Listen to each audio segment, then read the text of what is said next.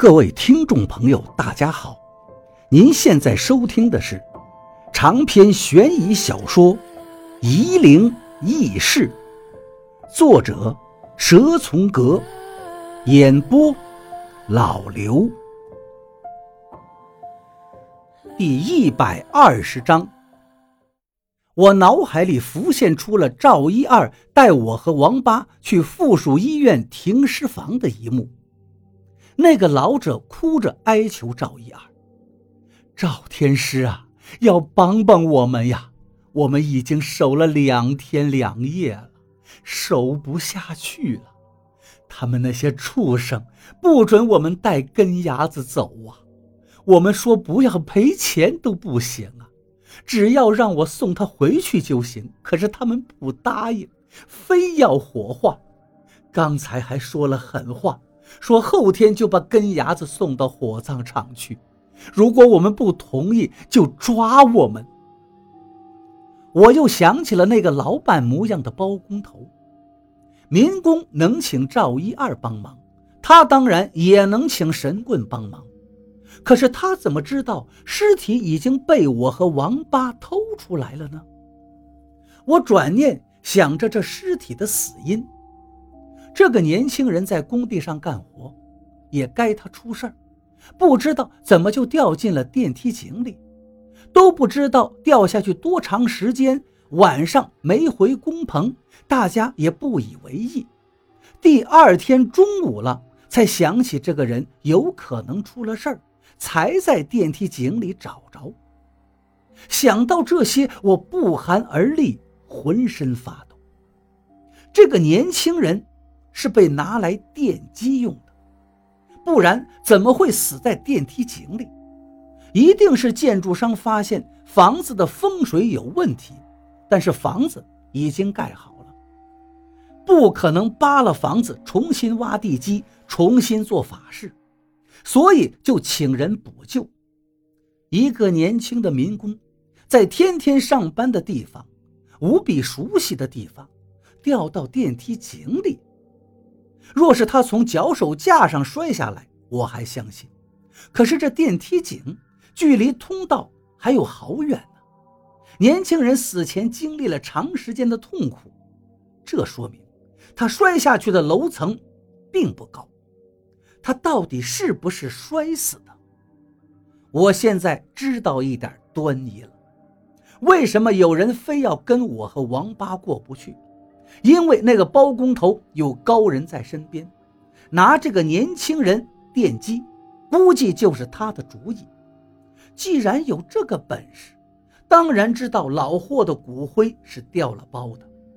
王八肯定也知道，他一定知道，但他就是不给我说。王八是想让我置身事外吗？我知道的越少，是不是危险就越小？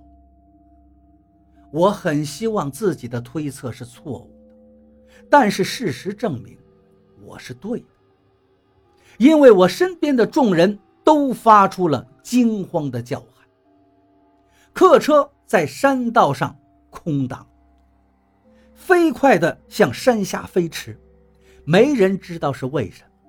司机在下意识地凭经验左右扭动着方向盘。客车在 S 型的山路上疯狂地开着，每到拐弯的地方，众人都发出一阵刺耳的尖叫。有一次，我都觉得客车已经腾空在悬崖之上。司机很有经验，若不是他的沉着，客车拐第二个急弯的时候，估计就会翻下悬崖，并且司机到现在都没有拼命的踩刹车，就是怕客车速度太快。急停后，在光滑的路面上翻滚。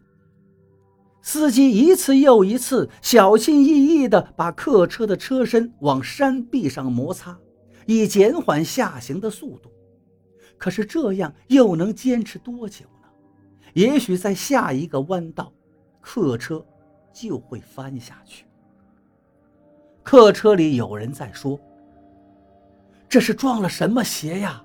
不早不晚的赶上这班车，那话语中明显带着哭腔。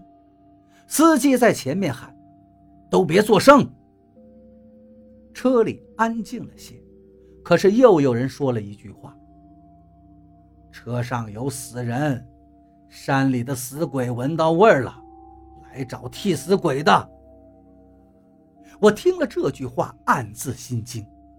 我想的没错，一直在暗中跟我们作对的人，终于忍不住了。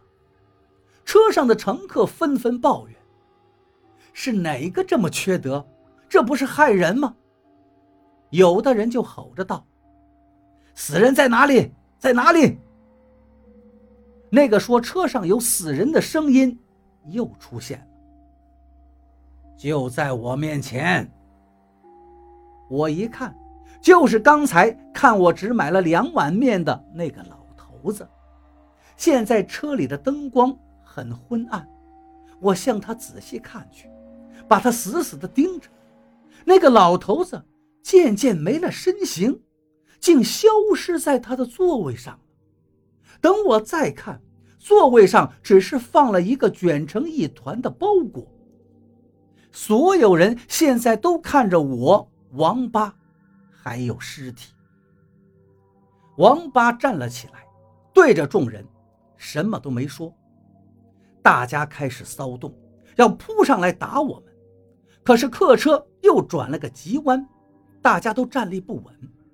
王八叹了口气，喃喃地说了几句什么。众人惊呼之后，又扶着座位的靠背站了起来，向王八和我走过来。他们的意思很明显。让我们把尸体扔下去。王八突然喊道：“师傅，你可以挂一档了。”司机正在焦急万分，再下个弯他就准备放弃拐弯，因为车速实在太快，车肯定转不过去的。司机正在做个决定：是拼命踩刹车，还是把车头往道路一边的山壁上撞？这两种方法。都很危险，结果有可能是一样的翻车。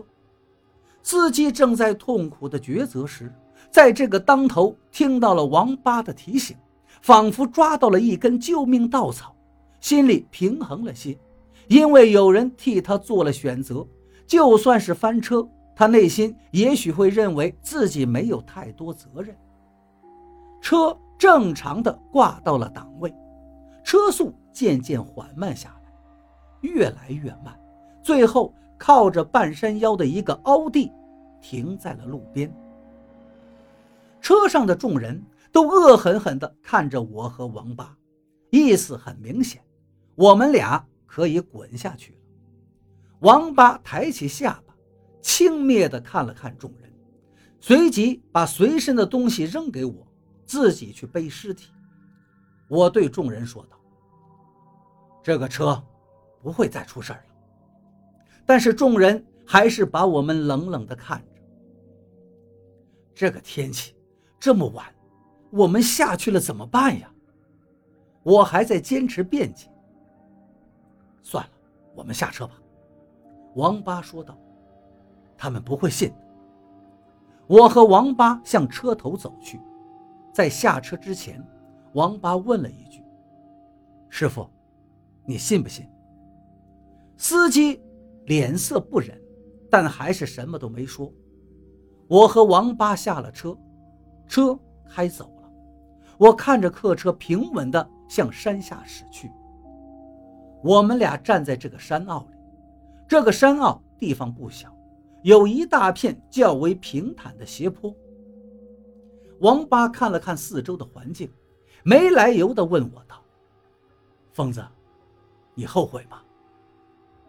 我当然后悔，可是我却说道：“我知道你一门心思要做赵先生的传人，你帮了我这么多次，我不帮你，说不过去呀。”